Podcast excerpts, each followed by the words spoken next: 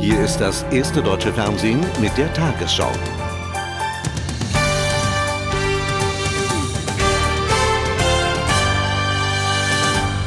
Guten Abend, meine Damen und Herren. Trotz erster Anzeichen für eine Konjunkturerholung hat sich die Hoffnung auf eine Trendwende am Arbeitsmarkt bisher nicht erfüllt. Im vergangenen Monat stieg die Zahl der Arbeitslosen wieder an. 4.352.000 Menschen waren nach Angaben der Bundesanstalt für Arbeit erwerbslos gemeldet. Das sind 305.000 mehr als vor einem Jahr und 95.400 mehr als im Juni. Die Arbeitslosenquote lag bei 10,4 Prozent. Kein leichter Job für den Wirtschaftsminister. Die schlechtesten Juli-Zahlen seit sechs Jahren muss er kommentieren und will gleichzeitig Optimismus verbreiten. Die Arbeitslosigkeit stagniere auf zu hohem Niveau, sagt Clement. Wir haben äh, konjunkturell offensichtlich die Talsohle durchschritten. Die Anzeichen für Wachstum mehren sich international und national. Aber die Impulse sind bei weitem noch zu schwach, um am Arbeitsmarkt entlastend zu wirken. Entscheidend sei jetzt die Umsetzung weiterer Reformen, etwa die Zusammenlegung von Arbeitslosen- und Sozialhilfe, glaubt die Bundesregierung. Eine Belebung am Arbeitsmarkt wird es erst im kommenden Jahr geben, wenn zuvor die Konjunktur anspringt, so die Bundesanstalt für Arbeit. Behördenchef Gerster schätzt das Wachstum im kommenden Jahr auf 1,3 bis 1,8 Prozent und damit niedriger als die Regierung ein. Deutlich über 1 Prozent Wachstum ist notwendig damit der Arbeitsmarkt wirklich mitgenommen wird, damit es nicht nur vorübergehende äh, Entwicklungen gibt, sondern eine dauerhafte Verbesserung der Arbeitsmarktsituation. Ernüchternde Zahlen auch vom Ausbildungsmarkt. Bis Ende September werden wohl mindestens 50.000 Lehrstellen weniger als im Vorjahr gemeldet sein. Die Bilanz rot-grünen Nichtstuns, behauptet die Opposition. Wir haben 50.000 weniger Lehrstellen als im letzten Jahr und es werden in diesem Jahr äh, über 100.000 junge Leute sein, die keinen Ausbildungsplatz finden werden. Der Wirtschaftsminister glaubt zumindest, dass die Arbeitslosigkeit nicht über die magische 5-Millionen-Grenze steigen wird. Es sei denn, es gebe einen Wintereinbruch, der so kalt sei wie dieser Sommer heiß. SPD-Generalsekretär Scholz bereitet seine Partei offenbar auf einen neuen Kurs vor. In einem Stern-Interview befürwortet Scholz eine Abkehr vom bisherigen Gerechtigkeitsbegriff. Die soziale Verteilungsgerechtigkeit ist weit vorangekommen. Im 21. Jahrhundert müssen wir die Blickrichtung wechseln, so Scholz. Selbst schlecht bezahlte und unbequeme Arbeit sei besser als staatlich finanzierte Nichtarbeit. Außerdem glaubt Scholz, dass der Begriff demokratischer Sozialismus als Ziel der SPD für die Zukunft nur geringe Aussagequalität hat. Im Zuge der geplanten Sparmaßnahmen in den Sozialsystemen ist jetzt auch die Pflegeversicherung ins Blickfeld geraten. Die Fraktionschefin der Grünen, Göring Eckhardt, forderte gegenüber der Berliner Zeitung, die Pflegeversicherung in ihrer bisherigen Form aufzulösen. Deren Aufgaben sollten stattdessen Krankenkassen und Sozialhilfe übernehmen. Auch die Regierung will die Versicherung reformieren, lehnt eine tiefgreifende Veränderung aber ab.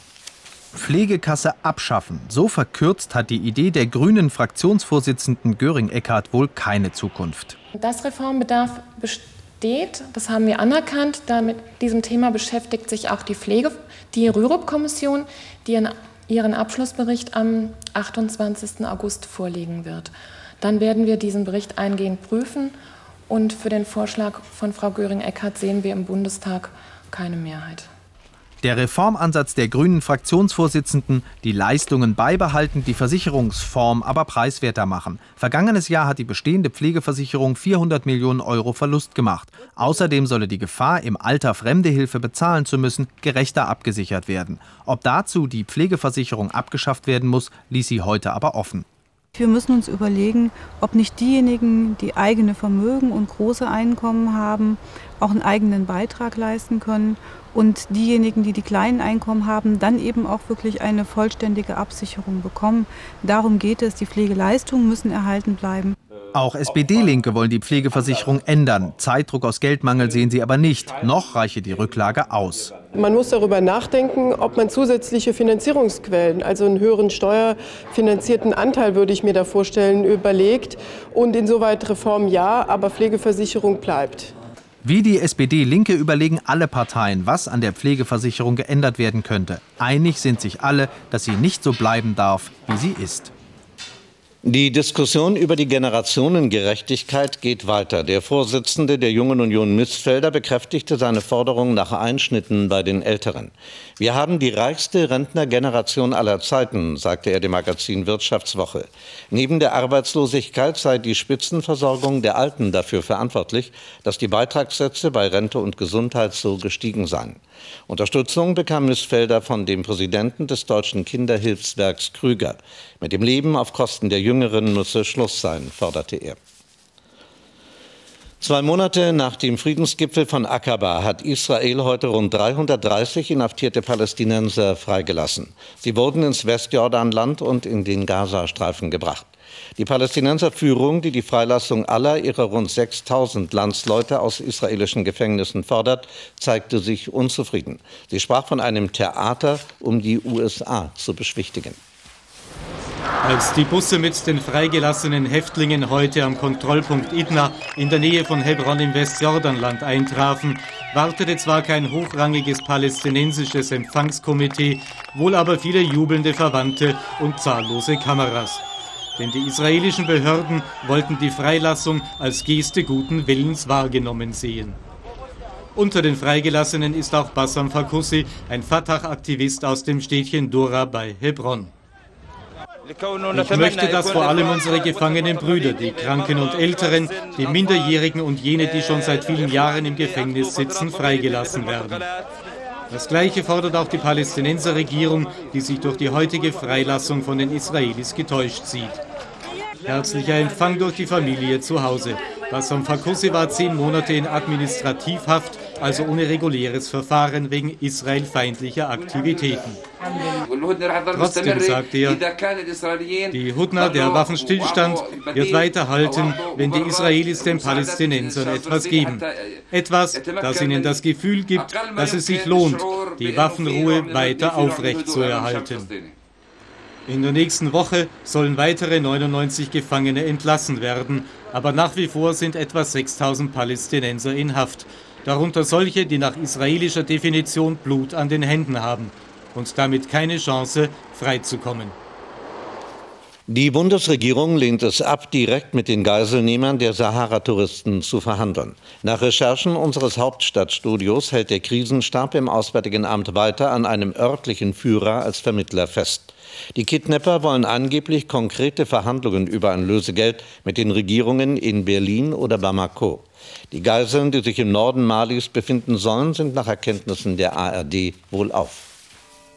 Der britische Waffenexperte David Kelly ist am Nachmittag in der Grafschaft Oxfordshire beigesetzt worden. An der Trauerfeier nahmen auch der stellvertretende britische Premierminister Prescott und Lordrichter Hutton teil.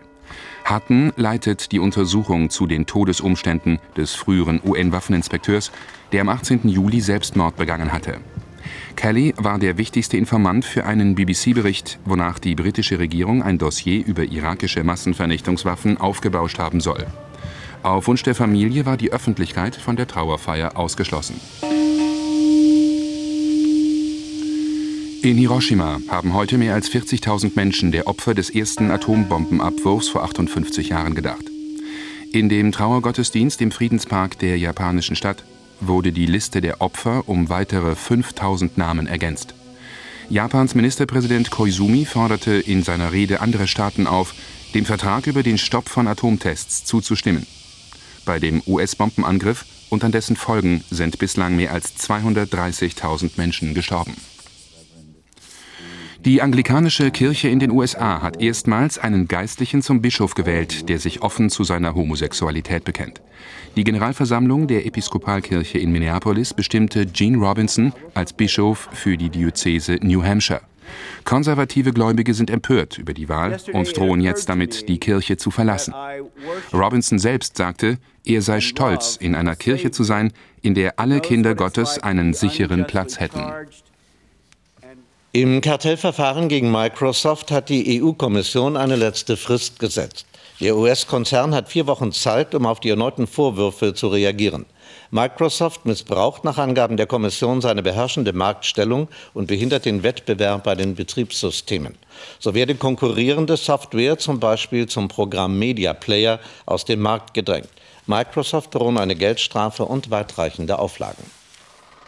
Bei einem Busunglück in der Auvergne sind 23 Deutsche verletzt worden, zwei von ihnen schwer. Nach Polizeiangaben war der Bus in einen Graben gekippt, als der Fahrer auf einer schmalen Straße einem entgegenkommenden Fahrzeug ausweichen wollte. Die Fahrgäste kommen aus Nordrhein-Westfalen. Wie das Auswärtige Amt weiter mitteilte, handelt es sich um ältere Touristen, die bei einem Reiseunternehmen aus Niedersachsen eine elftägige Frankreichreise gebucht hatten. Die Hitzewelle in Deutschland hält an. Temperaturen von bis zu 40 Grad und erhöhte Ozonwerte machen vielen Menschen weiter zu schaffen. Mediziner rieten wegen der hohen Werte erneut dazu, dem Körper keine großen Belastungen zuzumuten. Wegen der Trockenheit warnen die Behörden vor akuter Waldbrandgefahr. In Ostdeutschland dürfen einige Wälder nicht mehr betreten werden. Die Rauchwolken waren noch in Hamburg zu sehen. 20 Meter hoch schlugen die Flammen auf einem Kornfeld in Ahrensburg. Eine Strohpresse hatte sich in der Hitze entzündet. Mit drei Löschzügen war die Feuerwehr im Einsatz. In der Nacht hatte ein Brandstifter im niedersächsischen Zeven sieben Feuer gelegt. In verschiedenen Ortsteilen brannten Stoppelfelder und Hütten wie Zunder. Die Polizei geht davon aus, dass es sich um denselben Täter handelt, der bereits in den vergangenen Tagen Feuer gelegt hatte. Wegen der enormen Hitze müssen vier deutsche Atomkraftwerke ihre Leistung drastisch herunterfahren. Betroffen ist auch Isar 1 in Niederbayern. Der Grund, das Wasser der Isar hat schon 24 Grad und kann den Reaktor nicht mehr kühlen. An der Strombörse in Leipzig sind die Großhandelspreise gestiegen. Experten rechnen damit, dass sich auch die Verbraucher auf höhere Preise einstellen müssen. Extrem warmes Flusswasser macht auch den Fischen zu schaffen. Im Rhein sterben die Aale. Die Pegel sinken, der Sauerstoffgehalt geht zurück. Gleichzeitig sind die Tiere von der Hitze geschwächt, da haben Bakterien leichtes Spiel. Die Rotseuche ist ausgebrochen und rafft die Aale dahin. Wenn ähm, sich das Wetter nicht ändert, wenn es nicht mehr Wasser gibt, dann ähm, könnten auch noch mehr Fische sterben. Erfrischung benötigen auch die Tiere in den zoologischen Gärten. Im Hamburger Tierpark Hagenbecks planschte heute Elefantenbaby Candy mit seiner Mutter im kühlen Nass. Die anhaltende Hitze macht auch vor der Fußball-Bundesliga nicht halt. Mehrere Trainer forderten wegen der extremen gesundheitlichen Belastungen der Profis eine Verschiebung der Anpfiffzeiten am kommenden Spieltag. Die deutsche Fußballliga lehnt das ab. Die Stuttgarter Spieler hatten's gut. Sie hatten heute hitzefrei. Stellen Sie sich mal in die Sonne, dann würden Sie mich nicht mehr fragen, warum. Ist klar.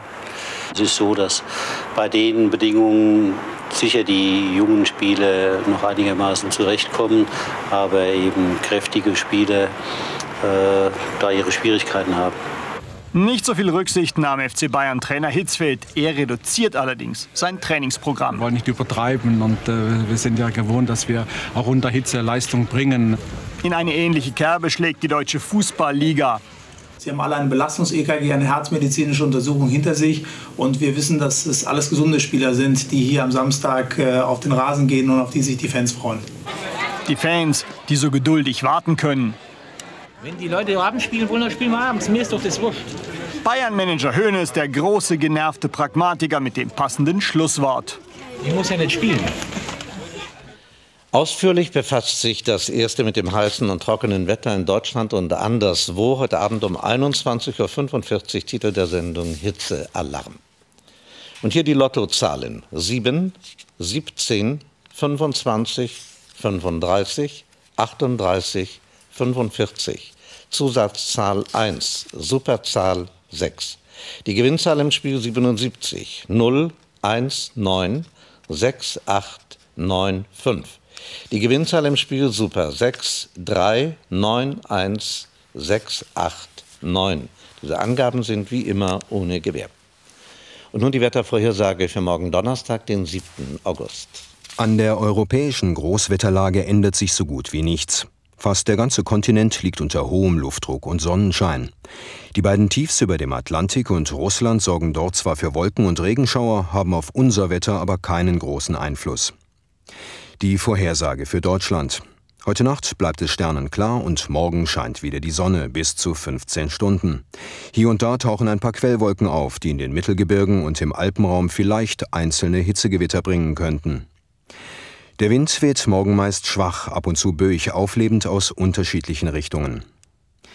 In der Nordhälfte heute Nacht Werte zwischen 12 und 18, im Süden bis 24 Grad. Morgen reichen die Temperaturen von 25 Grad in der Ostsee bis 39 Grad am Oberrhein. Die weiteren Aussichten bis Sonntag. Es bleibt sonnig, trocken und fast unerträglich heiß. Gelegentliche Hitzegewitter sind nur ein Tropfen auf den heißen Stein.